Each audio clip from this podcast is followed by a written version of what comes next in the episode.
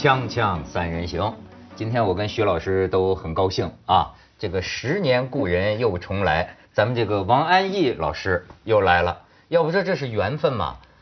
但是我估计是马家辉有点不高兴，对吧？徐老师，你窃取了他的果实，是马家辉把这个王安忆老师请来，对他很早就给我联系了，对吧？本来我们这儿的规矩是谁请的谁赔，但是呢，马家辉很非常兴奋，今天要跟王安忆对话。但是打篮球撞栏杆上，听说把上嘴唇撞的跟那个周星驰喜剧片里那个香肠一样，所以呢，徐老师顶上。不不，还是要要要要要谢谢马家辉，是他们城市大学请他来做。是的，是的。啊，城市大学。他他有一系列的讲座。这回要在香港住一个月。一个月，他本来是要求是两个月，但是我我不能再再留，因为家里还有事情，所以我就是。减减掉一个月。哎，这个王老师是不是真是写这个长篇小说的？对这个是记忆啊，我觉得很精细啊。跟他相比，我就像个印度人。他一见面，他说十年前就是二零零五年，对啊，他到过我们这个锵锵三人行，那个时候也是跟你吧？那个时候是到我们学校做。对，岭南。那个时候是一一个学期。也是一个月，要两个月，那是两个月，但我中间回去了一次。哎呦，您现在还是作协副主席。中国作协副主席，上海作协主席，但这都是虚名了，都是我们我们都叫他王主席，开玩笑，那是开玩笑。王主席，哎，您为什么愿意当这个作协副主席呢？不是愿意的事情，是是他们让我当，那我就当了。啊，当了有什么好处呢？应该讲没有一点，没不是说没有好处，其实是没有什么工作的，因为他们是在北京嘛，我们是在上海，我不是驻会的。如果是驻会的主席的话，他会有很多工作。啊，那我们是远在上海的话，我我我想大家可能是个也算个荣誉吧，因为副主席他也是各各方各面的分配。那上海大概就是你吧？上海还有叶星。哦，还有叶星。叶星。哎，就我就不太了解这个组织的这个性质。你比如说，您作为主席。要不要经常这个对某个作家谈谈话呀？思想指导一下？没有没有，这应该是书记做的事情。哎，书主席哦，中国作协除了主席之外，还有书记。当然，当然了，那是一定的。你这话说的好像外国人一样吗？不是，哎，哪一个单位没有书记啊？书记大还是主席大？实际上，我我我在想是一样大吧。我也搞不太清楚。以以我们大学里的正式的官方文件是这样说法的，大学是这样的哈，嗯，是在党的书记领导下的校长负责制。但是当然，咱们这个王老师最大的名声或者他自己的本分还是作家啊。那当然，当然。这个他这主席有啥用啊？他们做鞋啊，过年前啊吃个饭呐，我正好人在上海啊。啊，对，有一次徐老师说说呃呃要要他别的人了，还不是他了，什么人说哎子东啊，那我们朋友都在，来吃个饭吧。然后给王主席打个电话，王主席说你来吃饭，好的，我先问问书记啊。不，我我我是那种特别不做主的人，他们也有一些主主席是比较敢于担当做主的，我我就属于特别不做主。吃个饭还要问书记。但是作家是很敏感的人，你觉得很敏感的人要是在官场里啊，是不是会相当焦虑？我其实没有进入这官场了，最初在上海作家协会做主席的时候，他们给我的条件就是我可以不上班不开会。哦。他们他们只是可能是觉得我是个象征吧。对对对，啊，你是属于，所以我我是很超脱的，我我我对那些事情我都不太搞搞得清楚，所以说徐子东要来吃饭的话，我得问我们书记同意不同意。这个副主席主要是被当做傀儡使用的，是吧？招牌。但是他很特别，一般的人呢做了作协主席呢，因为像北京吧，作协主席他也是个部级单位，嗯，像上海吧，他也是局级单位，对，你做了作协主席啊，对，等于是局级干部，有车啊，有房啊，诸如此类。他呢做了作协主席以后，他又到复旦去做教授。不，但是这情况还是这情况还是不同的，就是在在中国有很多很多省份嘛，它都是有省的作家协会、市的作家协会，有一些有一些地方，他的作家协会主席是干部。是是有行政的那个身份的，那么在上海历来的传统就是没有行政的身份的，包括巴金，包括徐宗玉，你们的徐老师，包括我们好像他有个传统，这个传统主席就是就是没有没有行政的身份的，就不入官场的，照你的话说，这个传统是个文化传统啊，这个传统是从四九年那时候第一次文代会的时候就开始，就当时在建中华人民共和国建国之前成立的第一次文代会，当时呢大部分的作家哈都获得了很高的社会地位。比方说茅盾吧，文化部长；郭沫若吧，副总理；叶圣陶，他是一个教书先生吧，教育部副部长。矛盾呢？矛文化部长文化部长啊，文化部长老舍，老舍北京文联主席。哦，有，所有除了沈从文这土博物馆管理员以外，其他的作家对社会地位都有一个官职。这个传统上海一直保持到今天。那后来你看巴金，巴金做上海作协主席，巴金连工资都没有的，他工资他工资都不拿的。巴金是无政府主义信仰者，对对对对对，他不要任何工资的。对，结果呢？最还吊诡的是，他是作家里面地位最高，他全国政协副主席，党和国家领导人。这是另外一个系统了，就是在作家协会的系统里面，巴金就是一个没有单位的人。对。这真有意思，不一样的啊，就是那您就按照上海的这个传统，我不是传统就是这样，现在就现在还是这样，主席，只不过有事儿得请示书记，是吧？除了徐子都会来找我，其他人不会来找我的。对对对，那那咱们作家的本分，还还还还还是聊聊作家啊。啊行。这个王安忆这个老师《长恨歌》啊，这个。家喻户晓，给改改改编成电影啊电视剧，呃，当然又又出了《天香》，但是我怎么最近听您这个好像对自己严格要求来着啊？就说这个《长恨歌》，他觉得写的也不是最好的，就是他他自己这么说。而且有一个我倒想请教一下你，就是人家问你这个说为什么呢？他就说啊，他说这我呀这个虚构的东西啊，我觉得我还是想象力不够，我还是得我熟悉的环境和生活。他是写这个旧上海。那不是他经历的，而且呢，你对上海有个看法，就是说上海历史太短了。这个上海在中国人的这个文化记忆里是个很显赫的符号，你为什么会有对上海觉得上海历史太短的这种，好像觉得上海没文化？有，其实上海的那个你说显赫，也不过就是近些年吧。我想基本上是以九十年代。为为为界限，之前的时候，在这九十年之前，其实我很早我就开始写上海题材的故事了。嗯，因为这是我生活在上海，我没有别的选择嘛。可是那时候我写上海从来不引起注意，别人不会想到王毅是一个写上海的人。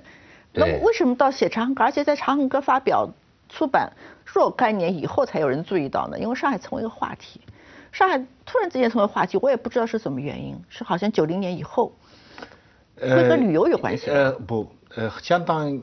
一个原因是因为香港回归，香港回归，上海香港双城记，显示了一个就是对就是怎么来说哈，就对于呃四九年以前的民国历史的重新重视，就是老上三十年代上海的重新刷新。我还记得我那个时候到王安忆那个，你那个时候是在那条叫什么路啊？正宁路。哎，正宁路那个。他家很小，很小，那是很小一点。我跟他谈话哈，隔了一张大床，就他的大床，他没有专门的会客间。可是他那个在床上会客是吧？床 床的那边，她老公就在外面吃饭那个桌子，帮他去拷贝一个一个什么东西。那个时候他已经完成了《长恨歌》了。哦，那你说那地方已经是换地方，你说还还不是那么小，还有更小的呢？你说那已经到定西路了。不是定西路，就是就哦是那个是还是正宁路，哎还是正宁路，刚刚完成。然后我还记得那个王阿姨很警惕的问我一句说，他王德威这个人是谁？他是什么样的人？因为他那个时候，王德威他们很热情的要介绍他的书，要把《长恨歌》推到台湾的整个平台出名，但他并不知道这个人是谁。他说是不是外国的李陀？我还记得你 跟我说，他说是不是？我说不一样，我说他跟李陀一样对作品很敏感，但是王德威基本上是个学者。其实呃，最早是王德威注意长恨歌所以王安忆自己非常清楚，他写上海其实一直在写。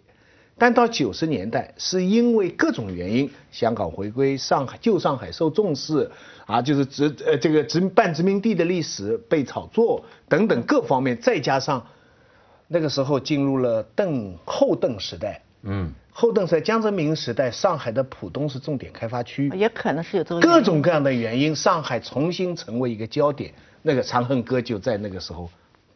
对，应该讲王德威是第一个注意到长恨歌的人，可是他的凭借，他凭借很高嘛，他的凭借并没有使得长恨歌能够有所传播，传播真正在大陆传播还是到了两千年的时候，两千年时候因为得了一个茅盾文学奖，嗯，他能够得茅盾文学奖也很诡异的，因为他实在太不适合这个不合乎主旋律的整个标准嘛，就是，所以说其实长恨歌在在大陆是过了好多年以后才开始。你你是觉得他是得了茅盾奖以后才在大陆？在大陆是，其实呃王多威在台湾替我做的那些评介，使我得到了当年的《中国时报》的年度好书奖，反正得了一些这样的奖项，嗯，可是并没有在大陆引起太大的反应。那个会我也有在作协的那个就矛盾文学奖的这个这个讨论会，哎，那天我正好也在。当时我还很奇怪，我想因为《长恨歌》已经红了好多年了，嗯，突然来了个矛盾奖哈，就国内就非常重视，上海作协就专门给他开讨论会。但是王德威对他的评论，他未见得就同意。我记得他那个时候评论是讲《长恨歌》讲什么，就是讲张爱玲小说里的人物怎么在四九年以后活下去。哦，就是这么一个评价，这个评价在海外就非常引人注意了，就很多人就是海外有很多张迷嘛，哎，对，很多张迷，而且这一派的文学，这一路的文学，朱天文后来就说嘛，说大陆的作家都是呃三国范儿，王安忆是红楼范，朱天心，朱天心分类，所以他被所以他就被认为是张爱玲之后的海派的这个他自他女作家，因为王王德威的题目就叫做张爱玲后又一人。嗯，他的题目这么一出来的话，我我觉得他其实对我是有很大的推动作用的。因为张爱玲你知道在海外的那个影响力很强的，出来我我能够冠名于张明张爱玲之后，那是很高的荣誉了。呃，其实我觉得我和他还不是不是一样。那你喜欢张爱玲吗？我应该讲是喜欢的，呃，喜欢，但是没有喜欢到张迷这个程度。所以你看，我觉得有个有趣的地方哈。你看咱们一个老嘉宾，这个王猛老师啊，王猛他进王猛老师很有意思，他很有意思。他老是他说说，你们都说张爱玲好啊。他说我也不是说有什么成见，但是为什么我就总看不出来呢？张爱玲还我我觉得还是很很好的，因为你知道五四的作家，五五四的作家是对日常生活没有兴趣的，他觉得小民 日常生活是要受他们启蒙的嘛，他们都是批判的。那么张爱玲呢？他是一个对日常生活有一点关注的人，所以在他的小说里边，你既能看到日常生活，你又能看到五四的影响。五四的影响在哪里？五四的影响，他对人生的关怀，对对人世的关照。当然，张爱玲自己未必承认。张爱玲她她她喜欢说她不喜欢五四，她特别想撇清她和五四之间的关系。哎，那这个我就有兴趣请教。咱们先去一下广告，锵锵三人行广告之后见。对。哎，那王老师，你刚才说了。说这个张爱玲小说里有这种人间的人性的关怀，或者说是某种批判，你觉得跟五四的影响有关系？我觉得黄子平有一句话，我觉得他说的很好。他说张爱玲和五四关系是很紧张的。我觉得他用“紧张”这字用的很对，因为还有一些学者认为张爱玲就恰恰是绕过了五四，直接接续的中国旧小说的那一路传统。那么我们为什么不把张爱玲的东西和礼拜六派放在一起看呢？你一对比就会觉得有很大的差异啊。很不同啊，非常非常不同。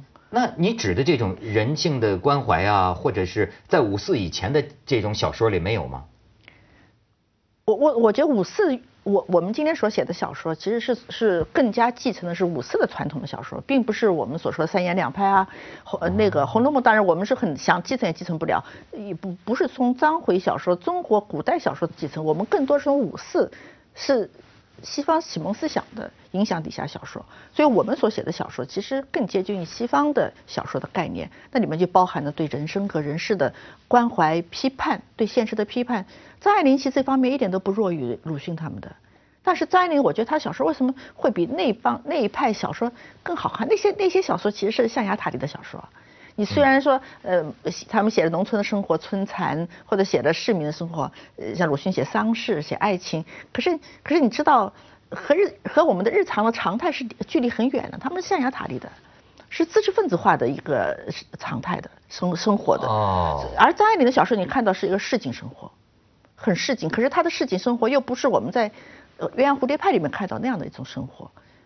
哎，这一点跟你也，这一点跟你挺像，你也是关心这种小市民的这种市井生活的细节哈，针头线脑的，一直写的都非常细。就是说，我们都是对日常生活有关心的，可能是没什么大志向吧，或者说是像张爱玲，我觉得她其实本质上是一个虚无主义者，所以她会很关心细节，关心物质，这些物质对她有一些救赎的作用。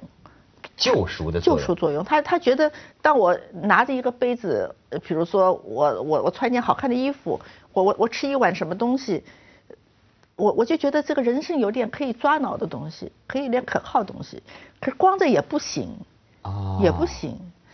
他他张爱玲他是这样，他是说眼前的东西是华丽的，但是你要想想后面呢是悲凉的，是没意思的。但是呢，你想到悲凉了以后，很多人就放弃了吧？他说，正因为后面是悲凉的，所以你就抓住眼前这些小花小草，那些小杯子、小小衣服，就好像说人生是无意义的，但是所以吃个冰激凌还是真好吃，对对，是吧？就就就这个意思。窗外响着那个警车啊，凄厉声啊，狂风暴雨啊，可是眼前的那个小花。唱着这个今夜今夜的这些小曲，那还是让人留恋的。而且我发现您呢，确实是关心生计啊。这个我就想起另另一个，每一个媒体啊访问他，哎。反正他也不愿意说，我就直接把你的回答都说了。每一个媒体访问他，都要问他对这个八零后、九零后，什么韩寒、郭敬明这些作家的这个看法。嗯。但是呢，哎，我要是老我要是老作家，我肯定心里看不上，表面上还是鼓励他们，对吧？但是我就说，我注意到你有一次谈到一点，你就一个就是说啊，说这些年轻的作家呀，他觉得跟他不是一个体系的，对吧？再有一点我很注意，我就说你这个人关心生计。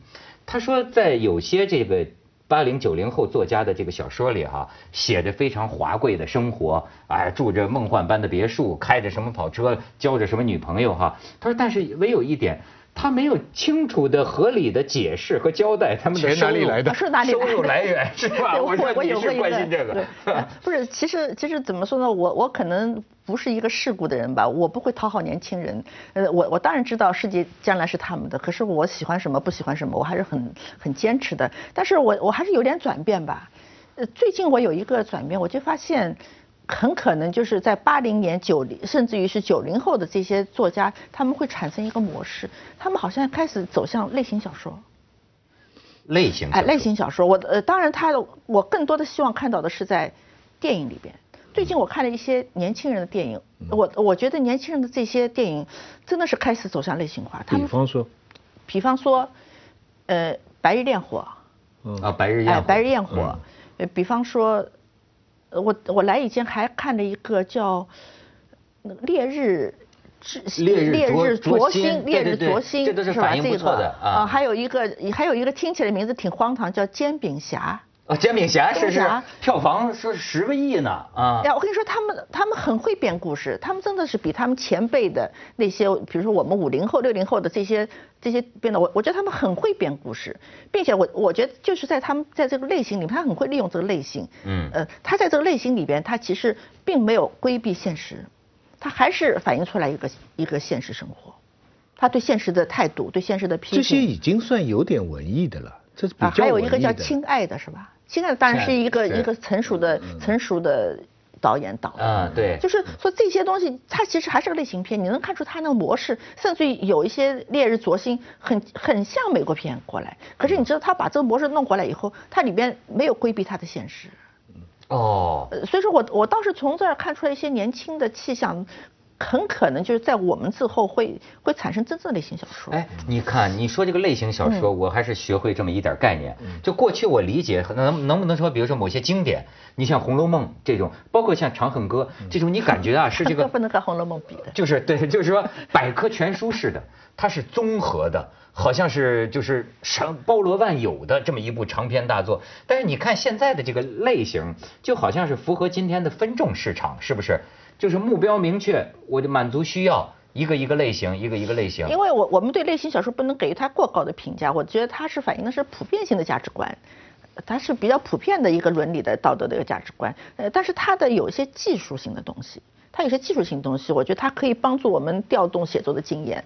呃，我我看了一个小说，这小说是这个作者非常陌生，叫江峰。但我后来我就在网百度上去查嘛，好像他也是呃这个新概念的得主，当年的现现在也也也是很年轻的，好像。他写的这个题材是当年李昂也写过的，是上海的一一个杀谋杀亲夫的案子。嗯，李昂哎，李昂李昂他也是从这个社会新闻里面开始写他的杀夫的，那么他也在重新写这个小说这个故事，但他的故事写的好看，很好看。写的很好看。你但是你觉得文学价值高吗？就我们你你你们这个传统上所认为的那种文学价值，现在还存在吗？呃，我觉得文学价值是怎么说的？呃，首先我我觉得它有个基本价值，它是阅读的，它是阅读，它不是说一个直观的，它的形式肯定是阅读的。那么它要通过文字，那么它肯定需要语言的修养，还有包括文学一定的修养。这是有这是我们对文学性的一个界定。当然，我们有个更高的价值，就是说这个文学性是精英的，它肯定是知识分子的价值观，它要高出一般普遍性的。那我就看你怎么样子去去界定它。那我在想，一个民族如果大家都在阅读，总是好事情吧？你说的类型小说是不是就是说爱情小说、侦探小说？科幻小说、历史小说、历史小说，对，它它是很就是就好像是电电影的这种分类的，它它有它有恐怖电影，对对对，对不对？这个这个，它有清楚的模式。嗯，哎，你比如说这个就是针对一定的需求、一定的感情的需求。刘慈欣这个三体，那那也是那也是奖，这也是类型，那是大的一个文类了。它是文类，它这个算一个。你看，我就注意到一个很有意思的啊。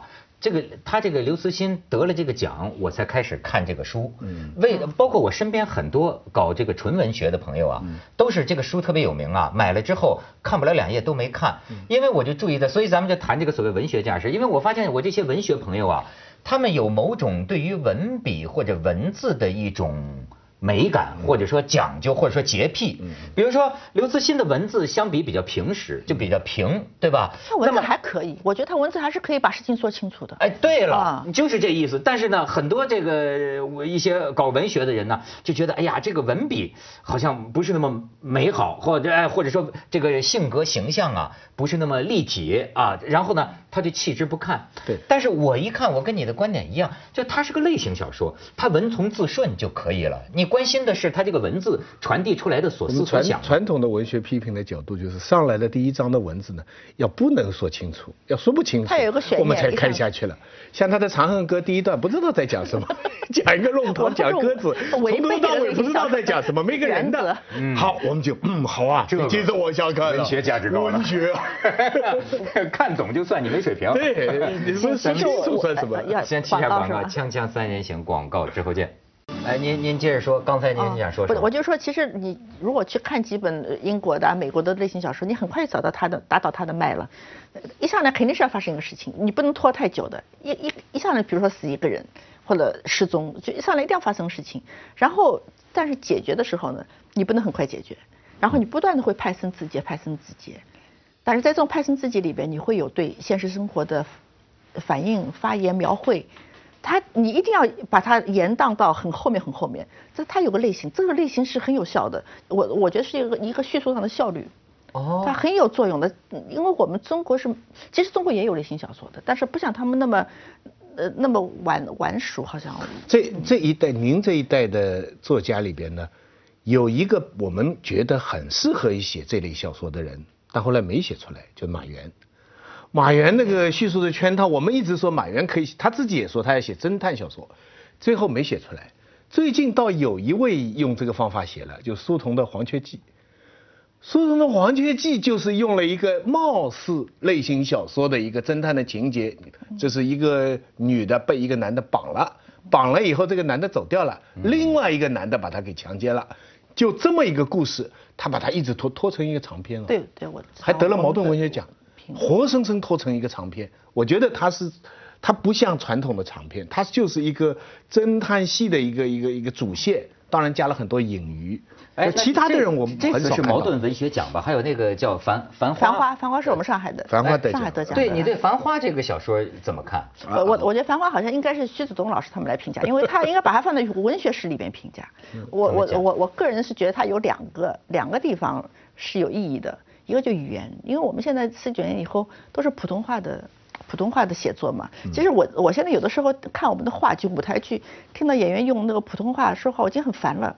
因为普通话它会慢慢形成一个格式的，这个格式其实是是我我觉得它会抹杀很多丰富性的。没错。抹杀很多丰富性的。那么我觉得《繁花》，当然他做的很努力、很辛苦，不不见得会有太好的效果，因为你无论怎么说，你还是用普通话在阅读嘛。但他做了很多努力，在至少在句式上面、风格上面，它不是普通话的系统的。哦，我说这一点，还有一点，我觉得他写市井生活的那个整个整个立场吧，我觉得有一点反启蒙。反启蒙。反启蒙，因为我觉得中国的中国的小说、中国的文学是在我刚才说的是五四，然后到四九年，其实我们在这启蒙主义里边已经走到了教条主义了，已经走到了一个非常艺术形态化。嗯。他用一个颠覆的，他根本不跟你不跟你谈这些价值观。不谈精英的价值观，不谈知识分子，哦，这这在某种程度上跟张爱玲那条线又有一定的衔接关系，有点衔接关系，就是写小市民，但是背后说小。接着为您播出健康新概念，或者说也有一种虚无的东西在里面。呃，不完全是，他还不完全是，我觉得。